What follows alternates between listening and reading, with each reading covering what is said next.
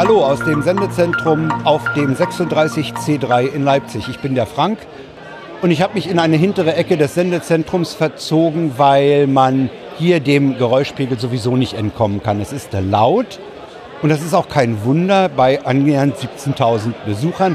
Es ist wirklich voll. Und diese Fülle führt dazu, dass die E-Scooter gar nicht so schnell vorankommen, wie sie sich das vielleicht erträumt haben. Aber da sie sehr sorgfältig fahren, sehr rücksichtsvoll fahren, fahren sie eben ein bisschen langsamer, als sie es vielleicht könnten oder wollten.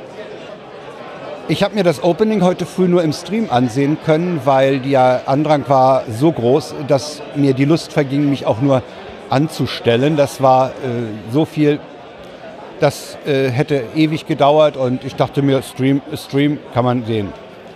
Das Opening selbst, ja, ich habe schon bessere gesehen. Für mich war es etwas nüchtern.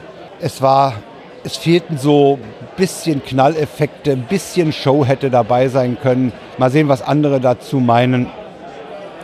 Ich fand es ja erträglich. Es war kein Ärgernis, aber es hätte ein bisschen schöner sein können. Okay, dann bin ich also mal wieder über das Sendezentrum und dann in die Halle 2 geschlendert. Die Halle 2 ist, wenn man sie von oben sieht, sieht äh, in Tortenstücke aufgeteilt. Die Assemblies, die dort angesiedelt sind, haben also einen Tortenstück-Grundriss. Spitze und hinten breit.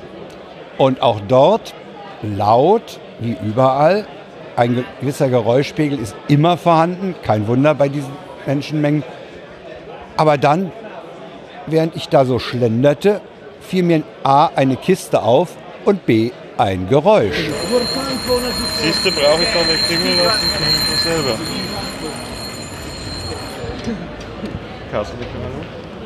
Ich habe jetzt hier jemanden, der sich damit auskennt. Wer bist du? Was machst du hier? Äh, ich bin der Phil McFly und ich kümmere mich hier um das Projekt Chaosvermittlung. Ähm, das Projekt Chaosvermittlung äh, baut auf ähm, Chaos-Events sowie im Camp, im Kongress, GPN Easter Hack immer eine alte Feldtelefonvermittlung mit öffentlichen Feldtelefonen auf und stellt auch die Infrastruktur bereit, dass andere Leute ihre eigenen Feldtelefone mitbringen können und anschließen können. Das heißt dann Drähte hier von, von deiner Vermittlungsstelle aus zu den anderen festen Festnetz. Das sind ja dann Festnetztelefone. Ja, es sind keine, also ja, es sind Telefone, aber es sind halt keine Festnetztelefone, weil die keine Wahlscheibe, Wählscheibe haben. Aber ja, genau, im Endeffekt heißt es Drähte zu allen Telefonen hinziehen. Das sieht ja nämlich so ein bisschen aus wie ein eures Feldtelefon, was hier neben deiner Vermittlung steht. Ja, genau, das ist äh, ein Feldtelefon äh, Schweizer Fabrikat. Das, äh, wir haben und, und also wir betreiben die Infrastruktur nicht nur, sondern wir sammeln auch so ein bisschen Feldtelefone aus aller Welt. Genau. Motivation ist Altes äh, am Leben erhalten. Altes am Leben erhalten, alte Technik, neues Leben einhauchen und so und auch halt so militärische Technik eigentlich zur friedlichen bzw. zum Spaß benutzen.